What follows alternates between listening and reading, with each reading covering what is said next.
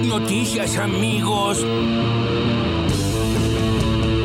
Para nosotros la educación es un tema central y la educación pública es un tema central. Y la posibilidad de que todos accedan a la educación es un tema central. Y si alguno está dudando, queremos impulsarlo a que no dude y estudie. Y lo hacemos desde el Estado. Sí, lo vamos a seguir haciendo. Eso no es un gasto, eso es una inversión. Y un gran número de las grandes fortunas hicieron su aporte solidario. Y por ese aporte solidario podemos hacer muchas cosas que no podíamos hacer, entre otras esto esto que estamos haciendo hoy. Y debemos estar agradecidos a los que hicieron su aporte voluntario y tenemos que llamar la atención a los que pudiendo hacerlo no lo hicieron para recordarles lo poco solidario que fueron en un momento en que la Argentina debía y reclamaba solidaridad. Me parece un gesto miserable. La secretaria de Acceso a la Salud del Ministerio de Salud de la, de la Nación, Sandra Tirado. El pase sanitario va a empezar a funcionar a partir del primero de enero y es para que las personas que concurran a eventos en donde hay un mayor riesgo, digamos, de que se contagie el virus, o sea, que hay un tema epidemiológico y de riesgo en ese tipo de actividades, las personas que concurran tengan su esquema de vacunación completo. Esos están definidos como eh, eventos masivos, boliches bailables, fiestas, viajes grupales, tipo los viajes de egresados. Para esas actividades, las personas que vayan van a tener que tener su pase sanitario. Yo no estoy de acuerdo con lo que acaba de decir. Y el que estuvo por parte de Coninagro es Elvio Lau Sirica, que es el vicepresidente de esa entidad y que está en línea con nosotros. Lo que yo te puedo decir es que si seguíamos como íbamos, lo que teníamos por delante eran más aumentos, porque cuando no hay incentivos a la producción, no hay confianza, no hay credibilidad, no hay inversión, no hay mayor producción, a la corta y a la larga eso significa incremento en los precios porque baja la producción, baja la oferta y en la medida que haya una mayor demanda, eso significa directamente un aumento de precios. Hablo de las restricciones a las exportaciones. O sea, si Más seguían que- las restricciones a las exportaciones, ¿iba a aumentar la carne para ustedes? Y por supuesto, porque al no haber posibilidades de exportar, tampoco hay ingresos de divisas como para poder entonces este, algunos cortes subsidiarlos. Con 15 pesos me hago alto guiso. Hoy es una discusión que el mundo saldó hace 20 años. ¿Por qué nosotros ¿Cómo la saldó? Perdóname. la saldó utilizando la, Claro, la- las las pistolas Tracer. Son, cualquier cosa es mejor que algo letal. Los dos casos de los que estamos hablando, si estuvieran habilitadas las pistolas Taser u otro tipo de mecanismos, no sé si existen los dardos como con los animales, digamos que, que los adormecen, ¿no podría resolverse esto Mire, de no otra tiene manera? ninguna duda. El que quiere estar armado, que anda armado. El que no quiere estar armado, que no anda armado. Hay un gran sector de la población que quiere a la, pobla- a la, la oposición, a Juntos por el Cambio, más unidos, no en tanta interna.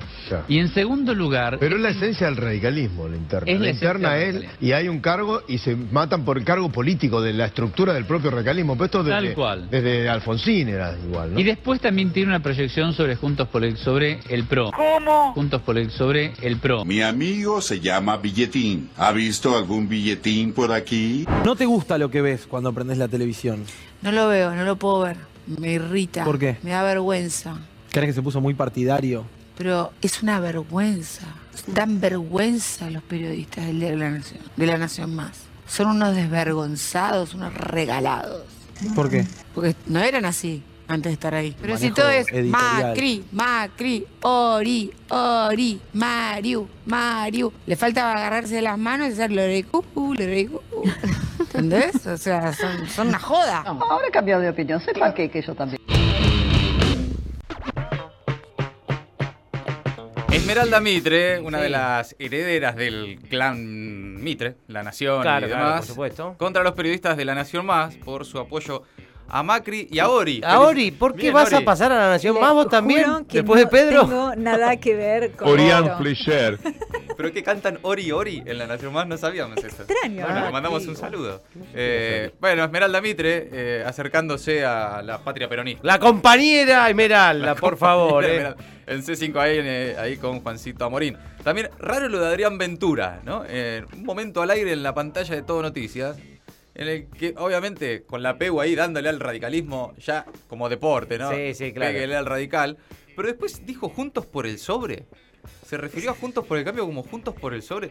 Chicos, ¿qué, si ellos dicen eso, ¿qué queda para nosotros? Claro, eh, déjenos algo. ¿Qué decimos nosotros de, de Juntos por el Cambio si en TN les dicen Juntos por el Sobre? Sergio Berni con Willy Cohen en la mesa de Juanita Viale, debatiendo sobre las taser, entre otras cosas. Eh, dardos tranquilizantes, sí, sí, vamos, estamos yendo un poquito más allá también, ¿eh? Y Bernie diciendo en la mesa de Juanita Viale, el sábado de la noche, que quiere ser candidato a presidente.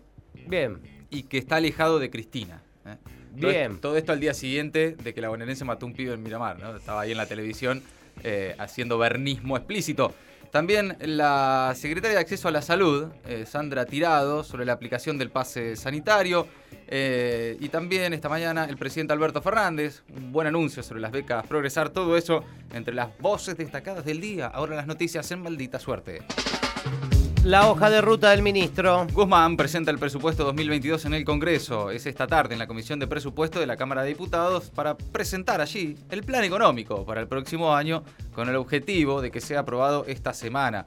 El oficialismo apuesta al respaldo de los gobernadores, incluso opositores y de partidos provinciales para aprobar la denominada ley de leyes. Luego será el turno del Senado. El gobierno apuesta a tener el presupuesto firmado antes de fin de año.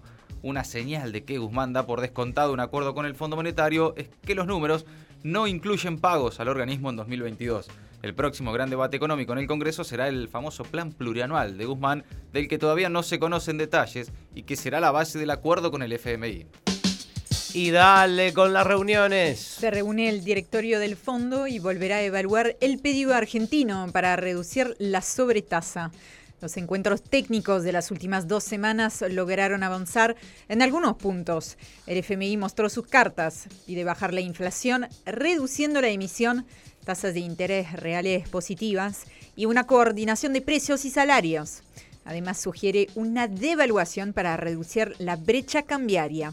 El viernes, el FMI publicó un comunicado en el que sostuvo que hay avances en el diálogo con el gobierno argentino, pero que serán necesarias más discusiones para la reestructuración de la deuda. Un pase y nos vamos de fiesta. El gobierno implementará a partir del 1 de enero el pase sanitario para eventos masivos. Los mayores de 13 años deberán contar con ese documento digital que acredita el esquema de vacunación completo para asistir a discotecas, salones de fiestas o participar en viajes grupales. Las jurisdicciones, luego las provincias, podrán pedir el pase para otros eventos que consideren de alto riesgo epidemiológico. Ese pase entrará en vigencia en medio de las crecientes preocupaciones por el alza en los contagios y la llegada de la variante Omicron a la Argentina. El Ministerio de Salud informó cuatro casos de esta nueva cepa en Córdoba y se estudia uno en Santa Fe. En las últimas tres semanas creció 21% la ocupación de camas de terapia intensiva. En su mayoría son personas no vacunadas o con el esquema incompleto. Más para los pibes. Alberto anunció la ampliación de las becas Progresar para adolescentes de 16 y 17 años con fondos del aporte solidario de las grandes fortunas. Es plata invertida en el futuro de los jóvenes, señaló el presidente al hablar hoy en el Museo del Bicentenario. Inicialmente las becas Progresar estaban dirigidas a estudiantes terciarios y universitarios. A partir de ahora alcanzará también a jóvenes en los dos últimos años del secundario.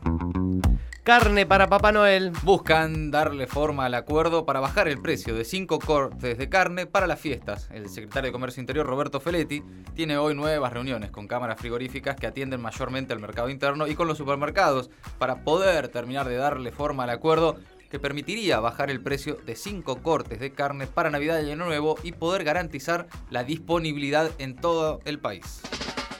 Justicia por Luciano. Gatillo fácil en Miramar. El jefe de la policía local fue desplazado de su cargo para facilitar la investigación del asesinato de Luciano Olivera. El crimen policial fue cometido el viernes pasado. La fiscal ordenó peritar el arma que usaba el policía detenido por el homicidio. El gobernador Axel Kisilov afirmó este lunes que se trabaja para contar con una policía que sea implacable con el delito y en cumplimiento de la ley y prometió él también ser implacable ante un hecho de corrupción o una violación de los derechos humanos. Fue al conmemorar el bicentenario de la creación de la policía de la provincia. Que se hagan cargo. Derrame de petróleo en Río Negro. El gobierno evaluó los daños y exige a la empresa que asuma la responsabilidad. El derrame se verificó en Medanito, en el oleoducto que une a la cuenca neuquina, la principal región productora de petróleo del país, con Puerto Rosales, en el sur de la provincia de Buenos Aires, y desde allí con las más grandes refinerías argentinas. Una brigada de control ambiental del Ministerio de Ambiente de la Nación realizó tareas de inspección y evaluación del daño y se inició un expediente administrativo con un sumario para establecer las responsabilidades del caso. Va a ser tan lindo hacer un puente. Un nuevo puente conectará a Brasil y Paraguay. Ambos países inauguraron oficialmente este lunes el puente que conectará las ciudades de Porto Murtino y Carmelo Peralta en la región fronteriza. Y eso pese a la ausencia de último momento del presidente brasileño Jair Bolsonaro. La obra es parte fundamental del proyecto Ruta Bioceánica que unirá a los océanos Atlántico y Pacífico mediante una carretera por Brasil, Paraguay, Argentina y Chile. Maldita suerte. De 15 a 17 en el Destape Radio.